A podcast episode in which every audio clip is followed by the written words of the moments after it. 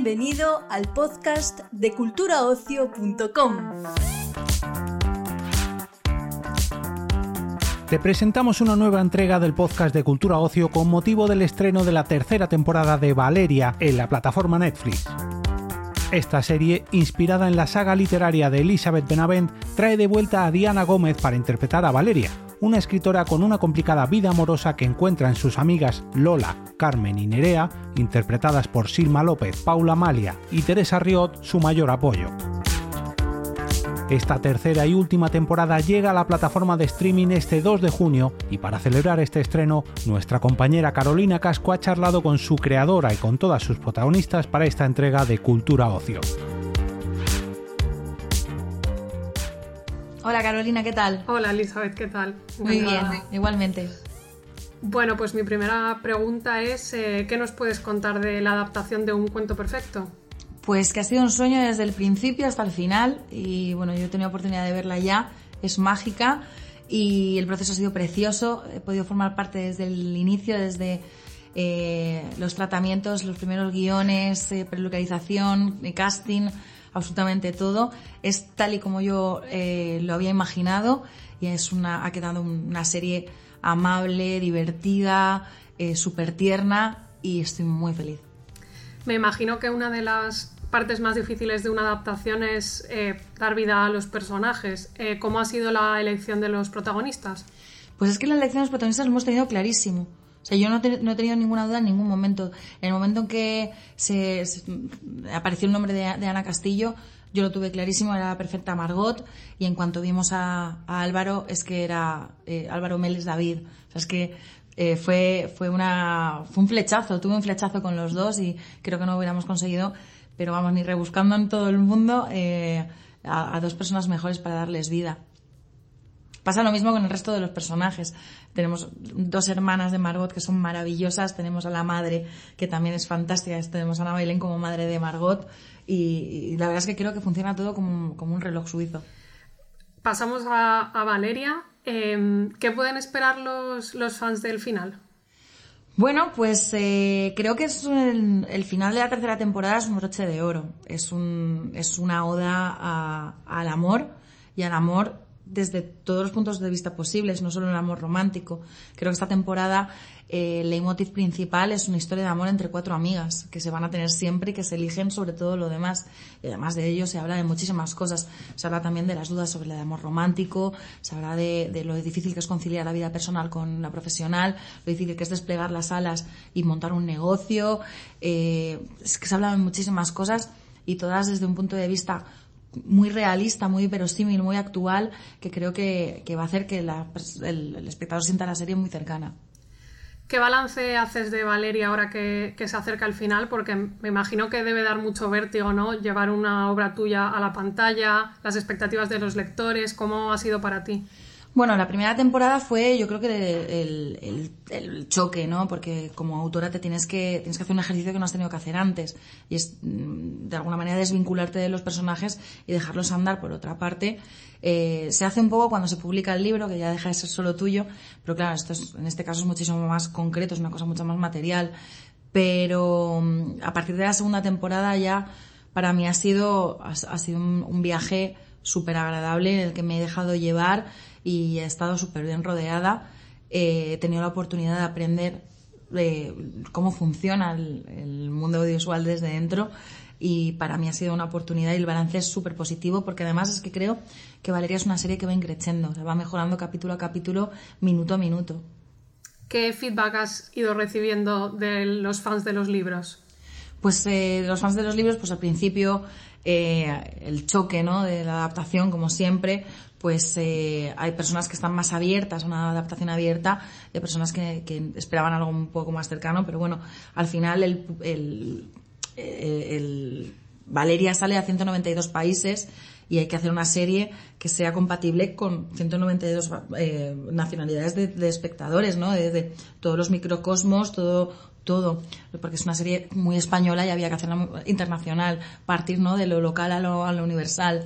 Y, Y al final yo creo que en la segunda temporada muchísima gente se ha, ha subido a Valeria y, y, se ha dado cuenta de, de bueno, de, lo, de, que es una muy buena adaptación. También es que en la segunda temporada teníamos una clara intención de volver al original. Creo que se hizo de una manera súper respetuosa. Estoy muy, muy contenta. Y, y creo que en esta tercera temporada se van a vincular mucho más. Bueno, tanto en Valeria como en un cuento perfecto se, refleja mucho pues esta precariedad ¿no? que viven los jóvenes y también se habla mucho del éxito. Entonces quería preguntarte eh, por qué es tan importante para ti el tema del éxito y cuál es como el mensaje que, que tú quieres transmitir, incluyéndolo siempre en tu obra. Bueno, yo creo que es que nos bombardean desde que somos muy jóvenes con el concepto del éxito, ¿no? que tienes que triunfar en la vida. Y creo que el concepto del éxito es, eh, eh, es muy complicado porque eh, parece que hay solo hay un, solo éxito, un solo tipo de éxito, ¿no? Y para cada persona el triunfo es, una, es una manera. Eh, yo conforme voy cumpliendo años, para mí el éxito es estar tranquila. es una cosa que además es muy complicada de conseguir. Entonces yo creo que eh, ese bombardeo que se tienen desde desde la ficción, desde la cuna, desde los colegios, desde que una persona se plantea su propia formación, siempre están bombardeados de tienes que ser el mejor, tienes que ser el mejor. Y creo que hay que empezar a centrarse en que hay que ser feliz, no hay que ser mejor, hay que ser feliz. Y unos serán felices despuntando en unas cosas, otros en otra. Y no, el concepto del éxito no es un concepto que creo que sea extrapolable a todo el mundo. No, no hay un hay un imaginario común que creo que nos hace más daño que otra cosa porque nos presiona. Se convierte en una expectativa eh, a veces difícil de cumplir que nos no, no, termina siendo una losa. Entonces, para mí es importante para, uh, no sé, si la gente joven que me lee puede ir desvinculándose de esto y puede sentirse más libre, pues que la ficción esté también a, al lado del lector para eso. Bueno, en los últimos años ha habido como un cambio de, del género romántico, pues un poco adaptado a, a los nuevos tiempos. Uh -huh. eh, ¿De qué manera crees que Valeria y un cuento perfecto son novedosas o innovadoras en este sentido? Y también si crees que estamos viviendo como un resurgimiento del género, pero eh, modernizado, por así decirlo.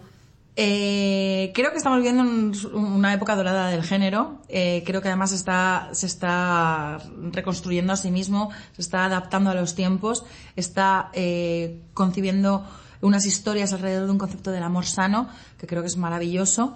Eh, estamos poniendo en duda, eh, también los creadores, estamos empezando a poner en duda eh, un concepto del amor que teníamos aprendido, teníamos metido, vamos, en el ADN y que no poníamos en duda y que, bueno, pues arrastraba conceptos que eran muy tóxicos y ahora, pues estamos, no me gusta, no me gusta el concepto de construir, pero creo que, se acerca bastante a lo que se está haciendo en el género.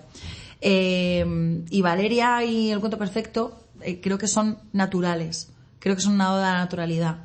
Se tratan las cosas sin, sin misterio, sin, sin mucho drama y creo que, que eso es un paso. Eh, cuando tú escorres esa cortinita de, misterio que hay delante de muchas cosas, lo que estás haciendo es eliminar tabús. Todo lo que sea información es bueno. Y creo que hay una cosa muy positiva en las dos series y que tienen en común y es eh, cómo, cómo, tienen el enfoque, o sea, cómo enfocan el placer. ¿No? El placer desde el punto de vista femenino, como la mujer como deseante, no como deseada, también, eh, y desde y un, y un punto en el que se intenta naturalizar el deseo, naturalizar el sexo de una manera, pues eso, sin, sin tabús, porque donde hay un tabú hay desconocimiento y ahí es, esa, esa oscuridad es peligrosa. Muy bien, pues esa era la última. Muchas gracias y mucha suerte con los estrenos. Muchas gracias a ti, Carolina. Que tengas buen día. ¿Por qué constantemente nos piden definirnos sentimentalmente? No sé, lo que yo tengo con Víctor es... Wow. Complicado. Wow. Un polvo perfecto resumido en la onomatopeya de un ladrido. ¡Viva la novia! ¿Por qué nos cuesta encontrar pareja estable? Ni la busco ni me interesa. Creo que he perdido el mojo. es que últimamente el único tío que me ha entrado es un crío. Es esa. Creo que la he cagado con la chica de internet. Que no sabes si quieres casarte primero o si quieres casarte. Puedo llevarte yo y lo... Sabes que quiero estar contigo. A tu manera. Quizá hayas encontrado ese sostén por algún motivo oculto que todavía no se te ha revelado. ¿Y si no hay feeling? Lo hay. Hola chicas, ¿qué tal? Hola Carolina. Mi primera pregunta es, eh, pues, ¿qué se van a encontrar los espectadores en esta tercera temporada? ¿Con nosotras? con las amigas de vuelta, ¿no? Con giros de guion, con personajes nuevos que entran en esta temporada y con las amigas luchando a capa y espada unas por las otras y por intentar conseguir ser quien quieren ser. Sí, mujeres maduras que se siguen encontrando con problemas de, de la vida e intentan solucionarlos. Pues es una serie muy real, ¿no? Como lo que te pasa en tu vida. Sí, un poco los conflictos de lo que siento, lo que creo que siento, ¿no? Sí, o lo que quiero o lo que pienso que quiero, ¿no? Sin, de- sin desvelar así demasiado de la trama, como en qué punto vamos a encontrar a, a cada una de las chicas. ¿Empiezo? Sí. Dale. Vale. eh, Valeria sigue en esta cosa de Víctor sí, no y cómo. Entonces, eh, dentro de esto es como, mm, vale, yo qué quiero y cuáles son mis límites de esta relación que tenemos, qué hago con estos límites, eh, cómo actúo. Y eh, paralelamente aparece Bruno Aguilar, que es otra cara que es la cara que a ella le gustaría tener, o sea, el, tipo de hombre cuidadoso, atento que le gustaría tener. Entonces, ajá. Carmen tiene que organizar una boda, siendo como es Carmen ya no es fácil, pero encima también cada vez va teniendo como más eh, importancia y relevancia en su trabajo, cada vez tiene más poder, porque es muy buena en lo que hace. Y además con Puri, que es su suegra, eh, Puri no se lo va a poner fácil a la hora de organizar una boda, evidentemente, y bueno, se van añadiendo cosas al carrito que van a hacer que cada vez sea todo un poco más difícil. Pues Nerea está en un buen momento profesional, creciendo, muy enfocada en, en su camino y se va a encontrar con una persona que, que ella no espera que aparezca, que no va a encajar en sus planes y que la va a sacar mucho de quicio y dentro de lo laboral y fuera de lo laboral y ahí va a tener que hacer malabares.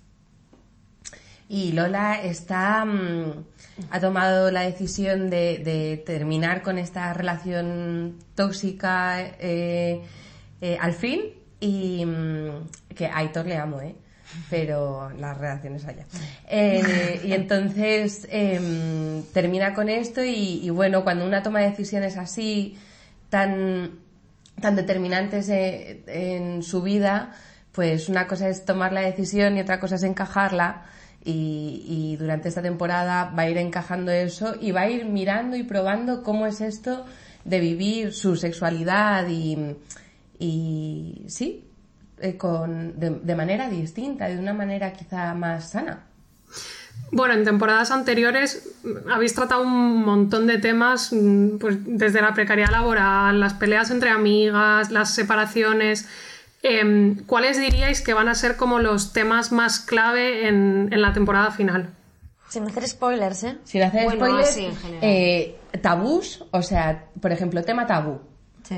Eh, cosas no convencionales que está bien visto, está mal visto. Hasta qué punto está bien visto y hasta qué punto está mal visto.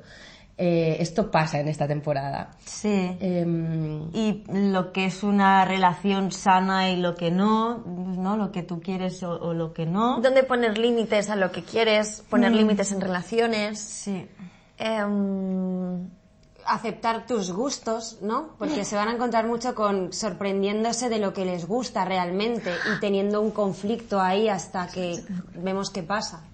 aceptar la personita que eras de jovencita, también hay algo de eso. Ver de dónde vienes. de dónde vienes. Vale, muchas cosas, ¿eh? Es difícil decirlas sin, ¿no? sin hacer spoiler. Em, bueno, también quería como que hicieseis un poco balance, ¿no? De, vuestro, de vuestro trabajo en la serie. Eh, pues, ¿qué, habéis aprendido de la serie? Em, que también creéis que ha podido pues, conectar con los espectadores o de alguna manera lanzar un mensaje importante. Para mí el mensaje importante es que, mm, que tener este sostén, la amistad, eh, es un alivio, eh, es, es una de las cosas más importantes del mundo porque además es un espacio seguro para ser tú misma, para equivocarte y que pase lo que pase, siempre te van a, a- coger de la mano y te van a animar y te van a apoyar. Entonces, para mí es eso.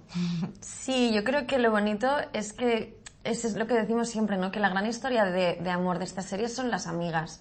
Y al final yo creo que el gran amor de tu vida al menos yo esto lo pienso, son, son mis amigas, ¿no? Porque al final eh, las parejas vienen, van y son personas muy importantes, pero esas personas que te conocen tan bien y que siempre están, pase lo que pase, Mm. acostumbran a ser tus amigas. Si las tienes. Si las tienes. Es bro- es broma, pero no. Es que yo creo que la serie trae una cosa muy buena y muy importante en el sentido de, del buen sabor que deja, aunque pasen cosas más o menos dramáticas. La serie em, no me parece nada pretenciosa en ese sentido y me parece que, que te deja con una buena sensación y un buen cuerpo que, que no me parece lo habitual. Creo que hay muchas series muy interesantes, muy buenas y menos buenas, muy intensas y muy profundas y de thrillers y de movidas, pero no veo tanto contenido que te deje tan buen cuerpo. Y en estos tiempos tan convulsos, en los que estamos tan bombardeados por una información tan catastrofista, em, creo que esta serie hace mucho bien. Bueno, y quería también preguntaros eh, si tenéis un poco de. mm, ¿Cómo decirlo? Si, os asusta un poco la reacción al desenlace, no solo de, los espectadores que han visto la serie, sino de los que han visto la serie y además han leído las novelas. O sea, ¿qué, creéis que se van a encontrar? ¿Qué, ¿Cuáles son vuestras sensaciones?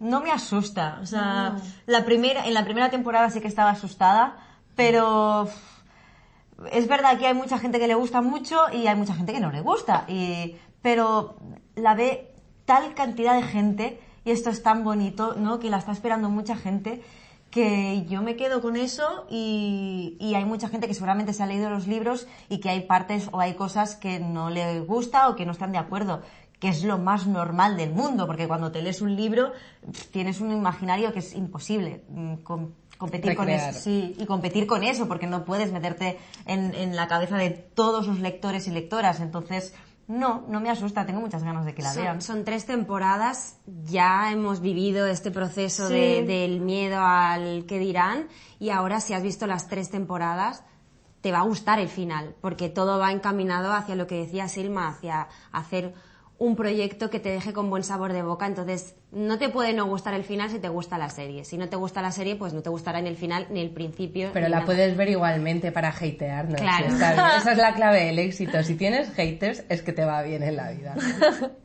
Y ya por último quería preguntaros, dejando de lado la, cómo lo reciban los espectadores o no, si vosotras estáis satisfechas con los finales que han tenido vuestros personajes. Ah, qué ¿Te buena. imaginas? No mucho.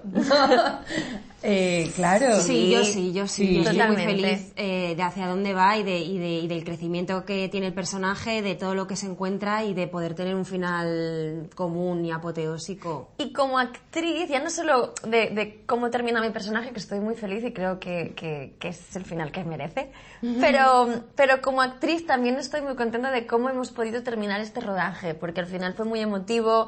Eh, rodamos las últimas secuencias de la serie al final del rodaje, que a veces eso no es posible por planes de rodaje. Y fue muy bonito, fueron, tenemos momentos muy preciosos que Sí. me llevo para siempre. Aquí, Sí. aquí. Pues muy bien, muchísimas gracias chicas y mucha suerte con el estreno. Gracias. Chao, gracias.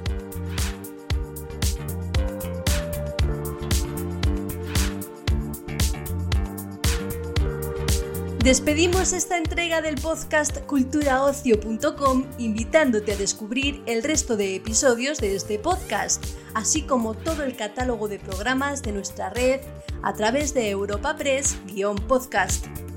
Recuerda, todos ellos están disponibles en las principales plataformas de podcasting.